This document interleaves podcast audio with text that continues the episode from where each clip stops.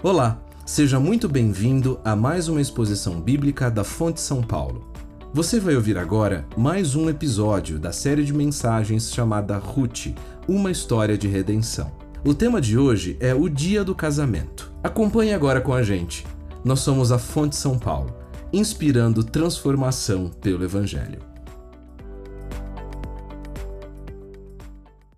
Meu nome é Murilo, sou um dos presbíteros daqui da igreja e tem sido um privilégio caminhar com vocês e caminhar nessa série de Ruth.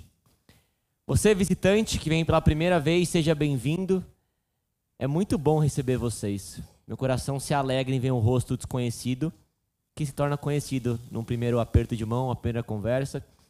É muito bom ter pessoas novas em nossa igreja. Se você nos visita de forma online também, seja bem-vindo à nossa igreja. Esperamos que um dia você possa também estar aqui com a gente. Nós temos uma equipe de recepção maravilhosa para receber as pessoas. Mas uma igreja também que sabe receber, que sabe abraçar, que sabe acolher pessoas. Então, meu convite é que você possa também participar com a gente no próximo domingo ou quando você puder. Ao longo desse mês, se você esteve aqui com a gente, se você acompanhou nas redes sociais, estudamos sobre Ruth, uma história tão surpreendente, tão cheia de momentos marcantes, dramas, mistérios, romance. Uma história que com certeza falou muito ao seu coração de diversas formas.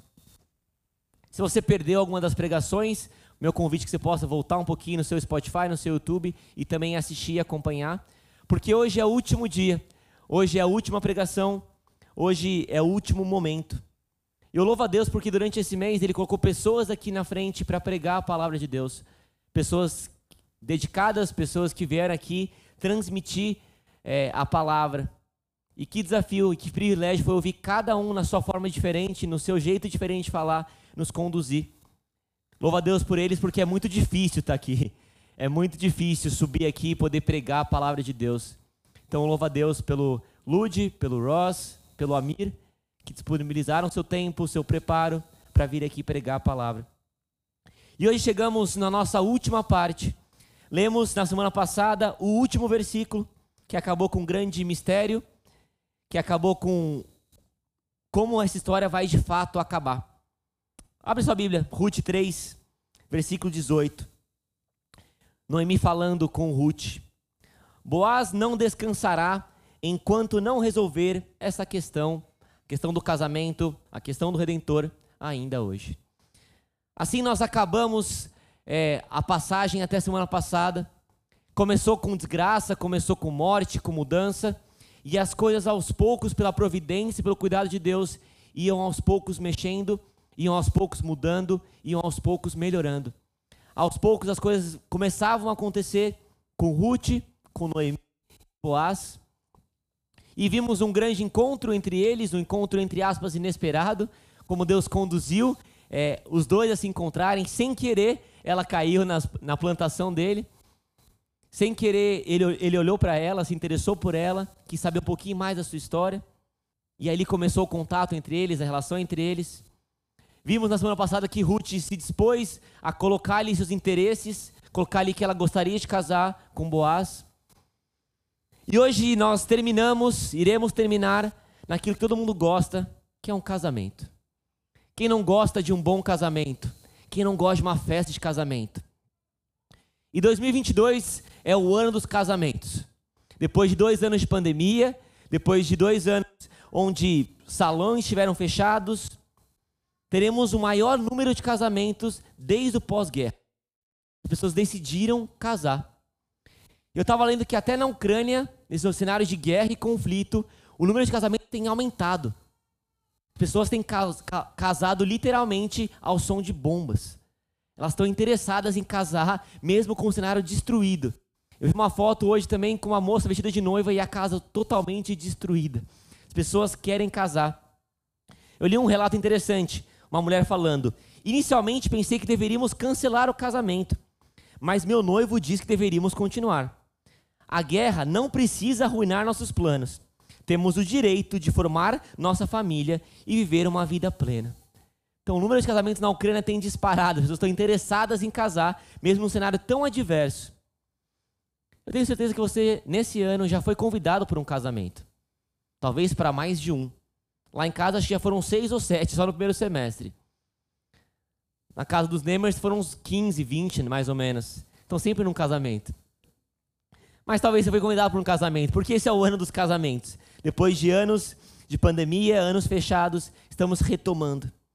E ai, como é bom o casamento, como é bom celebrar com pessoas queridas, como é bom comer de graça, como é bom dançar, como é bom festejar, como é bom encontrar e celebrar a vida. Até Jesus gostava de um bom casamento. Convidavam ele para participar, e ele ia. Ele estava lá e garantia com que a festa durasse ainda mais transformava água em vinho. Seu primeiro milagre foi transformar água em vinho e garantir que o casamento ali durasse um pouco mais. Há exatos seis anos, um paulista e uma carioca decidiram se casar. Um domingo, dia 31 de julho de 2016, num domingo como esse, nós estávamos lá no Rio se casando. Ah, que fofo.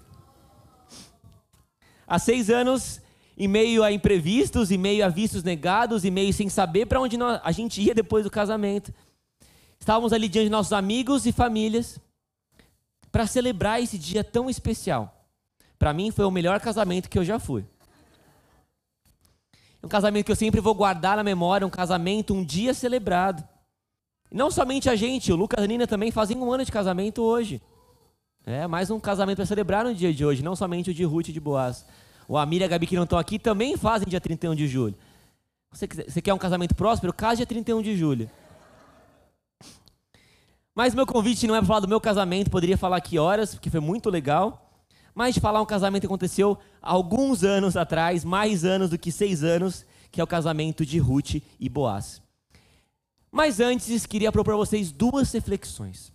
O que, esse livro ensinou para a gente? Primeiro, para você solteiro jovem solteiro.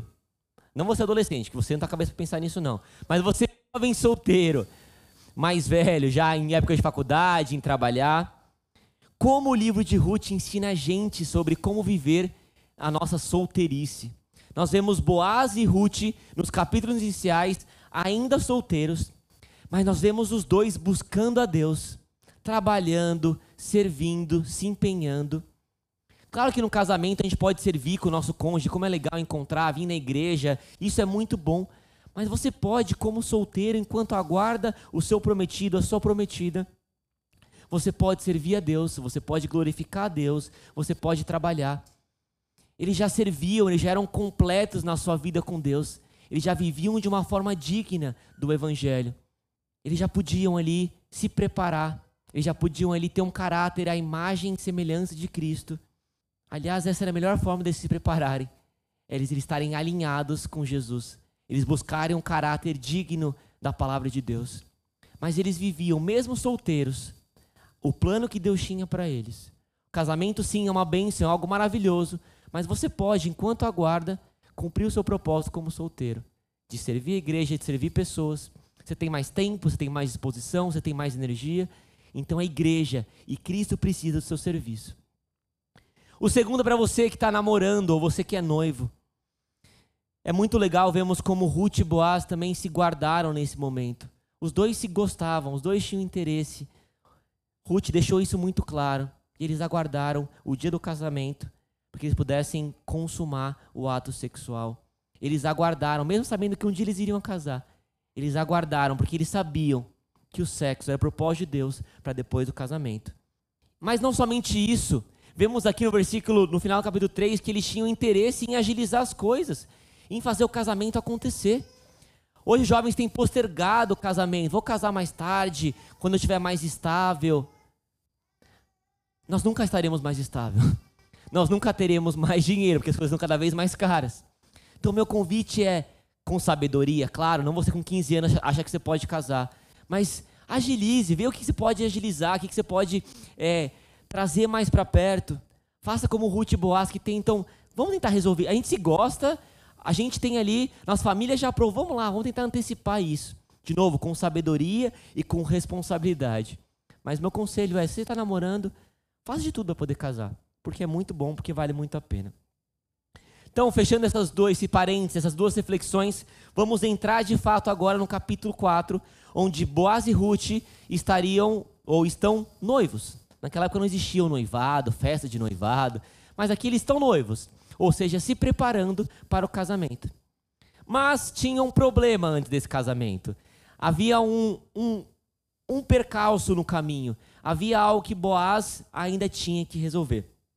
Então, meu convite é que você possa abrir é Ruth 4, versículos 1 em diante. Ou ligar a sua Bíblia. Ruth 4, leremos o texto de hoje. Enquanto isso, Boaz subiu à porta da cidade e sentou-se ali exatamente quando o resgatador, que ele havia mencionado, estava passando por ali. Boaz chamou-lhe e disse: Meu amigo, meu brother, meu camarada, venha cá e sente-se. Ele foi e sentou-se. Boaz reuniu dez líderes da cidade e disse: Sentem-se aqui. E eles sentaram. Depois disse ao resgatador: Noemi, que voltou de Moabe, está vendendo o pedaço de terra que pertencia ao nosso irmão Elimeleque. Pensei que deveria trazer o assunto para sua consideração e sugerir-lhe que adquira, na presença desses que aqui estão sentados e na presença dos líderes do meu povo. Se quer resgatar as propriedades, resgate-a. Se não, diga-me, para que eu saiba, pois ninguém tem esse direito a não ser você. E depois eu, eu a resgatarei, respondeu ele. Não sei se você veio de uma cidade interior ou se já foi lá. Tudo acontece na praça principal. Tudo acontece ali na igreja.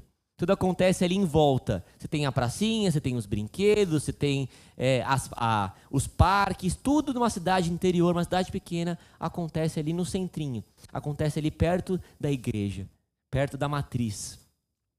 E nessa época não era diferente. Tudo que acontecia, acontecia nesse local, a porta da cidade. Não existiam salas de reunião, não existiam coworking, não existia nem reunião online nem tribunal. As coisas aconteciam nesse lugar, à porta da cidade. E foi exatamente isso que Boaz, sabendo dessa situação, ele foi lá na porta da cidade esperar esse camarada, esse anônimo, esse amigo, para poder resolver as coisas com ele, para que aí ele pudesse resolver as coisas com Ruth. Boaz era um cara íntegro, como a gente viu semana passada, era um cara que sabia o que ele queria. Ele sabia que o que Deus queria. Ele era respeitoso, tá? Vou chamar esse cara, vou esperar. Não sei quanto tempo que ele esperou, se foram dias, se foram horas, a Bíblia não fala, mas ele só falou: eu só vou sair daqui quando esse camarada passar e eu puder conversar com ele. E ele chama para poder conversar: ó, temos essa situação aqui. Temos um parente, é, temos uma terra, e aí? Você é o resgatador, você está mais próximo dessa família. Você vai querer adquirir? Você vai querer comprar? E aí, o que, que você vai querer fazer com isso? Ele reuniu as pessoas ali mais importantes, as testemunhas que poderiam validar, que poderiam ali, de certa forma, é, conduzir, testemunhar que aquele negócio era um bom negócio. Ele juntou testemunhas e apresentou o plano de uma forma bem estratégica. E a princípio parecia um bom negócio. Pô, uma terra? Vou poder aumentar as minhas lavouras, vou poder criar mais, poder plantar mais, vou poder ter mais animais. Parecia um bom negócio. Ele sabia que era uma família rica, poderia ser uma boa terra, uma terra frutífera. Estava em época boa em Belém. A colheita tinha voltado. E ele aceita. Eu quero, eu quero comprar essa terra. Faz sentido, é bom para mim. Vou poder aumentar meus negócios. Vou poder é, abençoar ainda mais minha família e meus filhos. Ele fala assim. E assim poderia acabar a nossa história. Ia ser um pouco frustrante acabar dessa forma. A gente conheceu o Ruth Boaz. Mas, por enquanto, ele aceita. Mas Boaz tinha um plano. Sabe quando a mãe falava, ó, oh, filho, vai ter uma sobremesa maravilhosa hoje no jantar. Mas só se você comer tudo. Ou filho, a gente vai poder viajar, mas só se você, no final, tirar boas notas e não ficar, pegar em recuperação. A gente adora pegar a primeira parte. Foi aquele cara que tinha, a primeira parte. Pô, vou ver a terra. Mas tinha o mais, tinha uma continuação. E Boaz sabia disso. Ele deixou justamente para o final, que nossas mães maldosas fazem com a gente. Ou faziam com a gente quando a gente era criança. Versículo 5. No dia em que você adquirir as terras de Noemi e da Moabita Ruth, estará adquirindo também a viúva do falecido, para manter o nome dele em sua herança. Diante disso, o resgatador, o anônimo, o sem nome, respondeu: Nesse caso, não poderei resgatá-la, pois poria em risco a minha propriedade. Resgate a você mesmo, eu não poderei fazê-lo. Ele dá para trás. Não, agora não é mais um bom negócio. Vou ter que cuidar de uma viúva, eu vou ter que casar ali com Ruth, eu vou ter que gerar filhos com ela, eu vou ter que dividir a minha herança com os filhos que eu tiver com ela. Não, não, não é mais um bom negócio para mim. Não faz mais sentido para mim isso aqui. Eu não ganho nada com isso. Ou ganho um pouquinho, mas meu prejuízo vai ser maior. O meu custo vai ser maior. O meu investimento vai ser maior. Quando Boaz expõe qual que é o mas, qual que é a situação por completo, ele pula fora. E qual que é o primeiro princípio que a gente aprende aqui em relação ao casamento? É que o casamento deve ser entendido. Ele deve ser compreendido. Apesar de ser um ano marcado por casamentos, temos vivido um declínio de casamentos. Ao mesmo tempo, um aumento do número de divórcios. Existem muitas causas para isso, causas econômicas, sociais, muitas coisas que explicam esse fenômeno. Mas uma delas é uma pergunta que as pessoas fazem e adoram fazer. O que, que eu ganho com o casamento? O que, que eu ganho nessa relação? que, que eu ganho ao me casar com essa pessoa? O que, que eu me ganho ao pegar as minhas coisas e dividir aqui com alguém? O que eu ganho com isso? Pessoas querem casar e se manter casadas para ter algo para elas, para satisfazer seu próprio interesse, sua própria vontade. Quando a gente perde isso, quando não faz mais sentido, a gente abandona, porque aquilo não faz mais sentido, não alegra mais nosso coração.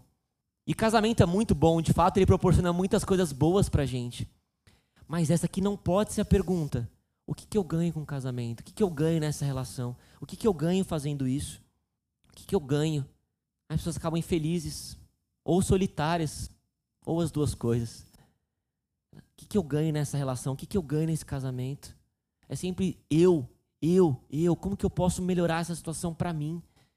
E casamento não é sobre isso. Casamento é como que eu posso, ou o que eu posso oferecer para o meu cônjuge, para o meu marido, para minha esposa. O que, que eu posso fazer? Como que eu posso servi-lo ou servi-la melhor? Porque isso é o propósito de Deus para o casamento. Como que eu posso dar o meu melhor para o meu cônjuge? Casamento é sim ter a terra, é ter é, como foi oferecido ali, mas é pagar o preço de um compromisso, assumir um compromisso com o seu cônjuge de cuidado, de fidelidade, de responsabilidade, de cuidar da família dele. É um compromisso. Não é o que eu ganho, mas como que eu posso servir, como que eu posso me doar. Qual que é o meu papel nessa relação? E diferente daquele anônimo, Boaz compreendia isso. Ele casou com Ruth sabendo exatamente qual era o cenário que ele iria carregar.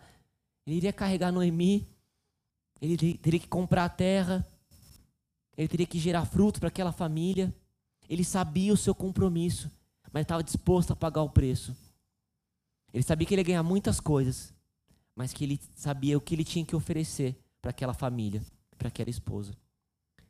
Isso é o casamento. É o que eu posso fazer. É como eu posso servir. Para a gente poder buscar um casamento que glorifica a Deus, a gente tem que abandonar o que eu quero, o que eu posso, ou o que o outro pode me oferecer e sim como que eu posso servi-lo melhor. Abandonar a postura egoísta de ser servido o tempo todo para servir. E deixa eu abrir um parênteses aqui para vocês. Esse pensamento não está somente no casamento. Tudo que, toda relação que a gente entra, todo negócio que a gente entra é como que eu posso ganhar com isso? Como que isso pode me oferecer? A gente tem uma postura egoísta frente às coisas. A gente quer sempre ganhar mais, sempre sair do lado que prospera mais, sempre com, um, um lado que se beneficia mais das situações. E é tão surreal que esse pensamento tem permeado nossas relações com os outros, com Deus e com a igreja. Como que Deus pode me servir? Como, o que, que Deus tem para me oferecer? Quando Deus faz milagre, o povo acompanhava. Quando ele era mais firme, o povo abandonava. Deus a gente corre para Deus para ganhar alguma coisa, para buscar alguma coisa. Como que Deus pode me servir? Mas a pergunta não é essa. É como que eu posso servir Deus. Como que Ele me encheu de dons, de talento, de tempo para poder servir a Deus. Não é o que eu ganho nessa relação, mas como que eu posso glorificar a Deus com a minha vida. Isso também está na igreja. A gente entra, entra, na igreja, como que essa igreja pode me servir? O que, que essa igreja pode me oferecer, pode me dar? A igreja dá muita coisa para gente. Serviço maravilhoso, acolhimento, louvor, palavra. Mas a gente tem que abandonar a postura egoísta do que, a igreja pode oferecer. É o que eu posso oferecer para essa igreja. O que, que Deus me capacitou para eu poder servir a nossa comunidade. Como que eu posso me doar? Senão a gente vai ficar cada vez mais pulando de uma igreja para outra igreja. Ah, aqui não está mais legal, vou para lá. Ah, aqui não vou para lá. Nosso compromisso de ser igreja e de servir. E o exemplo de Boaz com Ruth é o que, que eu tenho para oferecer? Como que eu posso cuidar daquela vida, daquela igreja, daquela família? Nós tratamos Deus como Papai Noel, que nos oferece presentes, que nos dá tudo, e se ele não dá, a gente fica bravo, a gente fica revoltado. E a gente trata a igreja como árvore de Natal. Estou sempre ali pegando presentes, tirando presentes e nunca nada. Nós somos chamados para servir a Deus e para servir a igreja. Sim, a gente desfruta muito do nosso relacionamento com Deus e com a igreja. Mas a pergunta é: o que, eu posso fazer? Como que eu posso retribuir? É o meu tempo, meu serviço, as minhas finanças. Tudo isso glorifica a Deus. Mas como compreender isso no mundo tão caótico, onde todo mundo quer ser servido, onde todo mundo quer sair beneficiado com, com as situações? Olhando para Jesus. Olha Filipenses 2, 5 a 8.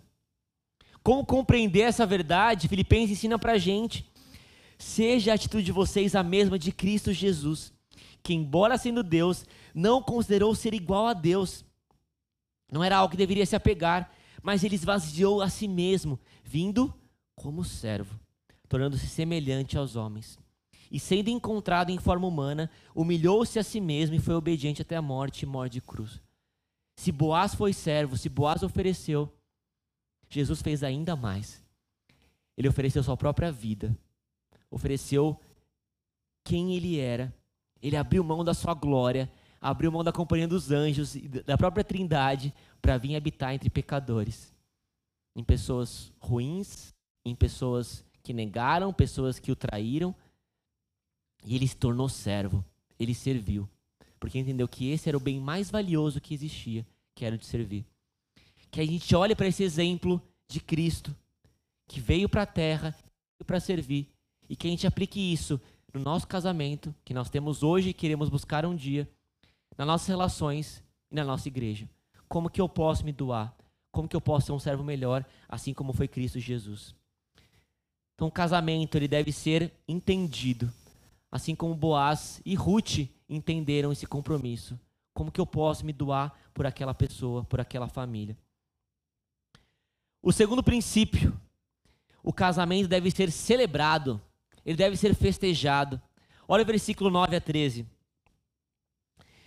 Quando Boaz de fato assume Ruth. Também estou adquirindo o direito de ter como mulher a moabita Ruth, viúva de Malom, para manter o nome do falecido sobre a sua herança e para que o seu nome não desapareça do meio da sua família ou dos registros da sua cidade. Vocês hoje são testemunha disso. Os líderes e todos que estavam na porta confirmaram: somos testemunhas. Faz o Senhor com essa mulher que está entrando em sua família, como fez com Raquel e Lia, que juntas formaram as tribos de Israel. Seja poderoso em Efrata e ganhe fama em Belém. E com os filhos que o Senhor lhe conceder essa jovem, seja sua família como a de Pérez, que Tamar deu a Judá. Boaz casou-se com Ruth e ela se tornou sua mulher. Eu gosto dessa passagem do texto porque mostra um momento de celebração. As pessoas estavam ali celebrando, comemorando, estavam ali vibrando estavam ali festejando aquele amor. Uma grande festa, um grande casamento, ele é celebrado pelas pessoas, não somente pelos noivos. Ele deve ser celebrado pelas pessoas. Não case escondido. Não case sem aprovação das pessoas. Noemi, uma familiar, havia aprovado o casamento entre eles. O povo também concordava. Ele via naquele casal um casal que buscava Deus, um casal íntegro, um casal fiel, um casal que se amava. Um casamento deve ser celebrado pelas pessoas. Os pais devem aprovar o casamento. As pessoas ao redor devem aprovar e devem celebrar esse casamento. Porque na paixão a gente faz coisas que são tolas muitas vezes. Mas pessoas ao nosso lado, a multidão dos conselheiros, vão apontar: cara, sai fora, pula fora disso. Ou vão falar: pode investir nessa relação, ela faz sentido, ela glorifica a Deus. Quantos casamentos se iniciaram de forma errada? Mas Deus é misericordioso, Ele pode restaurar casamentos que começaram de forma errada. Ele pode restaurar esses casamentos. Ele pode transformar. Ele pode transformar casais. Mas você ainda não casou. Busque um casamento que seja celebrado. Um casamento seja aprovado pelas pessoas. Por Deus, em primeiro lugar, mas pelas pessoas. E cerque de pessoas que vão vibrar esse casamento com você. Que vão festejar esse casamento com vocês. E é muito legal que eles não somente fizeram festa, pularam, dançaram, mas eles abençoaram. Eles oraram por aquelas pessoas. Se a gente pegar o texto aqui, são palavras de bênção, como se fossem orações para aquele casal. Cerque de pessoas no seu casamento que vão orar, que vão caminhar com você. Não somente no dia, pessoas que vão orar, padrinhos que se vestem bonito, que se arrumam, mas no seu casamento como um todo. Cerque de casais que você que buscam a Deus pessoas que vão te ajudar a caminhar mais com Deus, que vão te exortar e que vão celebrar esse casamento com você. Na festa, sim, chame pessoas para celebrar, mas não caminhe uma vida de casamento sozinho. Cerque de pessoas, cerque da igreja que vai caminhar, que vai ajudar, que vai celebrar cada passo com você. Cerque de pessoas que vão abençoar, que vão orar por você, assim como Ruth e Boaz fizeram. Pessoas que abençoaram que celebraram esse casamento. Não teve uma grande festa. Não fecharam Copacabana Palace aqui. Não fizeram um grande eles só celebraram o casamento, celebraram o amor entre eles. E o povo celebrou, e o povo orou por eles. O casamento deve ser celebrado por pessoas. Por nós, por quem casar, obviamente. Case feliz e case animado. Não case obrigado. Mas sério que de pessoas que vão celebrar essa data e essa caminhada com você pessoas que vão orar por você. E parecia que esse é o momento que o pessoal mais esperava. Eles estavam na praça, a cidade inteira, imagino que ouviu, vamos lá, vamos lá celebrar, vamos lá comemorar. O povo esperava, a gente esperava esse dia desde o capítulo 1. Desde o podcast que a gente fez, a gente esperava por esse momento do casamento, porque a gente gosta de casamento. A gente espera por casamento. A gente fica ansioso pelo nosso casamento e dos nossos amigos. É muito bom ver pessoas casando. E aquele povo tinha essa expectativa. Mas há um casamento ainda mais esperado que o de Boaz e Ruth. Ainda mais esperado que meu próprio casamento. É o casamento de Cristo e a sua igreja. Um dia, não somente aquele povo vai se reunir, mas todos os salvos estarão juntos para celebrar o encontro de Cristo e sua igreja. Ali um casamento entre um judeu e uma moabita, mostrando o cuidado de Deus, como Deus amplia sua aliança, como Deus salva pessoas que não eram aparentemente do seu povo e um dia esse casamento vai ser entre Cristo e a igreja. Pessoas pecadoras, pessoas sujas, pessoas impróprias. Como, quanto você aguarda por esse dia? A gente cantou aqui, Maranata, vem Senhor. Quanto que você aguarda para a volta de Cristo? A gente aguarda tanta coisa, casamento, aniversário, o próximo jogo, o próximo filme da Marvel, a gente aguarda a próxima promoção. Quanta coisa que a gente aguarda quanto que a gente espera pela volta de Cristo, por esse casamento que vai se concretizar um dia. E aquele povo ensina pra gente como celebrar, como esperar esse casamento. Aguarde a volta de Cristo. Anseie por ela. Porque vai ser muito melhor do que qualquer outra coisa que a gente vê ou presencia aqui. Vai ser o momento que vai começarmos uma nova relação com Deus. Estaremos livres do pecado, livres do mal. Aguarde por esse dia tem expectativa por esse dia. Por fim, ainda não, tá, Lud? Calma. Por fim, o terceiro ponto, o louvor ainda não precisa vir para cá. O casamento deve ser frutífero. Ele deve gerar frutos. Versículos 13 em diante. Boaz a possuiu e o Senhor concedeu que ela engravidasse e desse à luz a um filho. As mulheres disseram a Noemi: Louvado seja o Senhor, que hoje não a deixou sem resgatador que o seu nome seja celebrado em Israel. O menino lhe, lhe dará nova vida, e sustentará na velhice, pois é filho da sua nora, que a ama e que é melhor do que sete filhos. Noemi pôs o menino no colo e passou a cuidar dele. As mulheres da vizinhança celebraram seu nome e disseram: Noemi tem um filho, e lhe deram o nome de Obed. Naquela época não havia nada mais frutífero no casamento do que filhos. Naquela época, um casamento que Deus abençoava era um casamento que gerava frutos, que gerava filhos. Um casamento frutífero, ele, ele, frutífero, ele tinha filhos. Era a evidência clara do cuidado, da provisão de Deus e também da continuidade daquela família. O casamento, ele deve e naquela época totalmente ligado a filhos. Curioso como mudou hoje, né? Pessoas fogem de ter filhos. Pessoas não querem mais ter filhos. No livro escrito por Jennifer Senner, ela aponta que existem vários pontos para isso, várias é, explicações porque as pessoas não querem ter mais filhos. Sim, econômicas, sociais. Mas ela fala uma frase interessante. Agora temos o direito de escolher ou mudar qualquer coisa que não pareça nos satisfazer. Eu não gosto mais, eu mudo. Eu não quero mais, eu deixo do lado. No entanto, não podemos escolher nem mudar nossos filhos.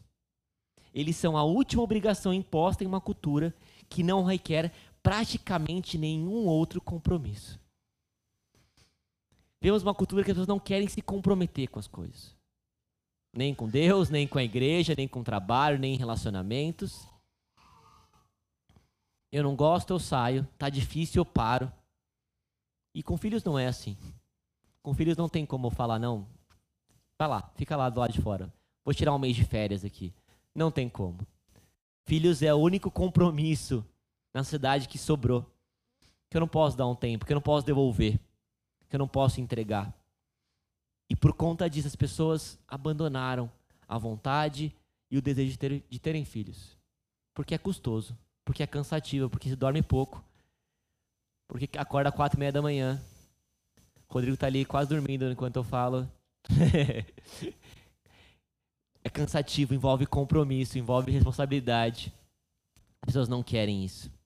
E essa cultura tem entrado nas nossas igrejas.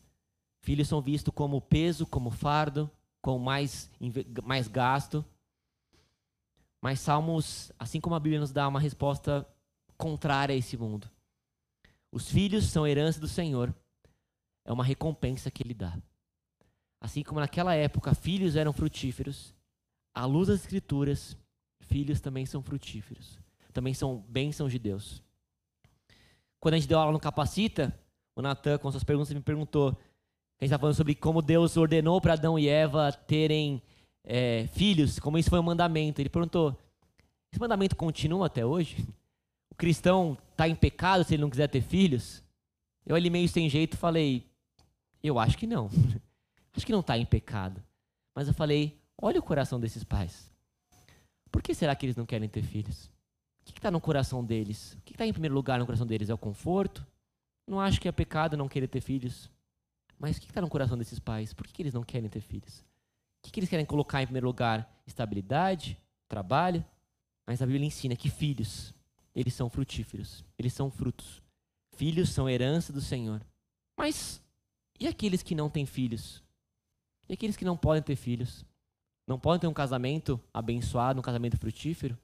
Sim. Existem outras formas de demonstrar o amor de Deus, o cuidado de Deus Existem outras formas de ser frutífero na sua relação. Você pode, no seu casamento, ser frutífero. Quando você vem aqui com seu cônjuge servir a igreja, você é frutífero. Quando você recebe pessoas da igreja ou, ou de fora da igreja na sua casa, é uma forma de você frutificar. Quando você para ali com seu cônjuge e ora por alguém da igreja, por ora, ora por alguém necessitado, você gera frutos. Eu conheci um casal que não podia ter filhos. Eles eram tios de uns amigos muito próximos. E eles conviviam muito com a gente. Eles não podiam ter filhos. Eu nunca soube o porquê. Eles nunca conversaram comigo sobre isso. Mas olhar para aquele casal, eu podia ver que mesmo sem filhos eles eram frutíferos. Eles cuidavam dos seus sobrinhos. Eles cuidavam dos amigos dos seus sobrinhos. Eles serviam na, no ministério infantil da igreja. ensinando juntos como casal. Mesmo sem filhos, eu olhava para eles e falava: que, que maravilhoso, que legal, eu quero ser como eles, eu quero dar frutos como eles dão frutos.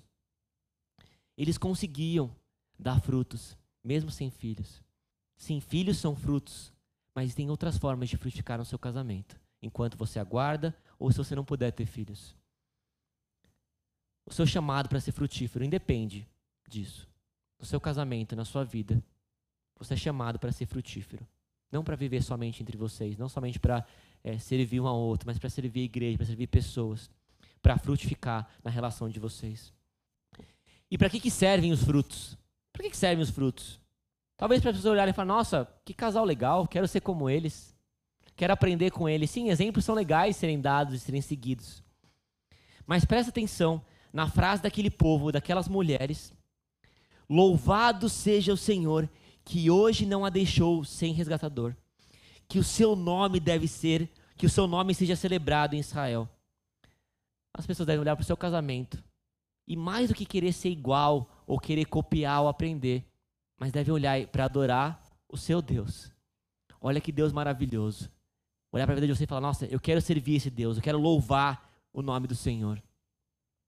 Os frutos servem para isso, para que as pessoas olhem e louvem a Deus.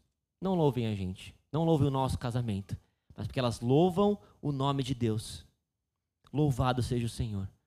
O nosso compromisso como cristão, mas como casal, é que olhem para a gente, olhem para o nosso casamento e vejam a Cristo e o louvem por isso. Pessoas que vão chegar diante de vocês, vão querer conhecer mais sobre Jesus pela vida de vocês, pelo amor que vocês testemunham com os outros e entre vocês com as outras pessoas. O casamento de vocês deve levar as pessoas a adorar o seu Deus. Assim terem um exemplo, mas louvar o seu Deus. Para apontar para Jesus, glorificar o nome dele. E a animação deles era tão grande que foram eles mesmos aquelas mulheres que escolheram o nome do filho deles. Era tão grande a animação que elas, tá bom, vamos escolher aqui o nome. Obed. Um nome não tão bonito, não tão visualmente ou de forma audível, bonito, legal. Mas naquela época o significado tinha um nome muito marcante. E Obed significa aquele que serve. E olha que interessante. A gente viu durante Ruth inteiro o quê? Ruth servindo Noemi, Noemi servindo Ruth, vemos Boaz servindo Ruth, nós vemos serviço o tempo todo, nós vemos serviço nesse casamento de um servindo o outro, não poderia ter nome melhor do que Obed. E aquelas pessoas reconheceram que aquele era um casal que servia, que servia ao Senhor e que servia as pessoas. E ali, ao dar o nome, o nome que mais evidenciava aquele casamento era serviço, era aquele que serve. Se as pessoas pudessem escolher o nome do filho de vocês como casal, qual nome elas escolheriam, será? Ao conhecer a história de vocês. Com Boaz e Ruth era aquele que serve. Porque eles viam serviço naquele casal. Obed, aquele que serve, aquele que ia resgatar o povo, aquele que iria salvar o povo aquele que queria dar redenção para o povo. E assim terminamos o capítulo 4, pelo menos por hora, com três princípios. O casamento deve ser entendido, compreendido. Antes de casar, entenda o que é o casamento diante de Deus. Não é somente uma festa, não é somente é, juntar. É um compromisso sério diante de Deus. É uma verdade importante que Deus guarda com muito cuidado, com muito zelo então entenda o que é o casamento antes de casar. O mesmo casado, relembre o que é o casamento. Relembre o que você ouviu no dia do seu casamento, aquelas verdades tão bonitas que o pastor pregou. Entenda o que é o casamento. Celebre ele dia, diariamente com a sua esposa e com pessoas que amem a vida de vocês, que vão orar por vocês. E tenha um casamento frutífero, com filhos ou não, que glorifiquem a Deus. Um casamento que pessoas possam olhar e louvar o nome de Deus. O que, que a gente aprende com essa história? Por que, que a gente escolheu Ruth para poder falar? É um livro curto, caberia em cinco domingos, é uma boa explicação. Mas porque ela ensina tanto sobre Deus. Primeiro que ela aponta para um Deus que é soberano. todos os momentos aqui, todas as situações, o nome de Deus é pouco falado aqui. O narrador quase não fala, não fala de Deus. Os personagens falam, mas ele não fala o nome de Deus. Mas Deus está ali, desde o versículo 1 até o final do versículo, até o final do livro. Deus está lá. Ele é um Deus soberano que age com a sua providência. Às vezes mais difícil, às vezes amarga, no sofrimento, na dor, nos dias difíceis, mas também abençoando, mas também no momento próspero, de casamento, de festa, de fartura. É um Deus que cuida de tudo. É um Deus que nada escapa aos seus olhos. Nada no mundo, nada nas nossas vidas escapa ao olhar soberano de Deus. Ele é um Deus que sabe de tudo. Ele é um Deus que conhece tudo. E como é bom confiar nesse Deus. Ele é um Deus que nada escapa da sua mão. Sofrimento, dor, pandemia, desemprego. É um Deus que está sempre no controle. É um Deus soberano. E a gente aprende com Ruth, mais do que qualquer outro livro da Bíblia, como Deus é soberano, como ele agiu em cada situação. Elas chegaram bem na época da colheita, chegaram bem no campo de Boaz.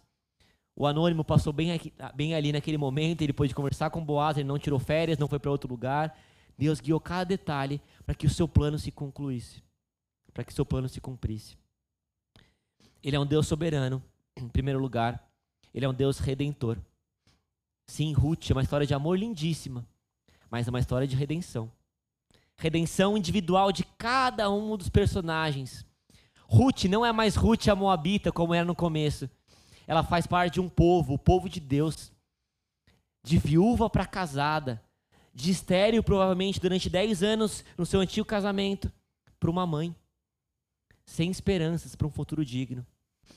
Deus redimiu Ruth. Deus transformou a sua história. Deus honrou o seu compromisso, a fidelidade com Noemi. Redenção de Boaz, um solteirão, se tornou é, alguém importante, se tornou um pai, se tornou um marido, se tornou um homem relevante, um sozinho, com muito dinheiro e poucas pessoas para poder compartilhar suas, suas finanças, por um homem com família, com um homem com história, com um homem com frutos redenção de Boaz, redenção de Ruth e redenção de Noemi. Ela chega sozinha, na verdade chega com Ruth, mas segundo ela chega sozinha.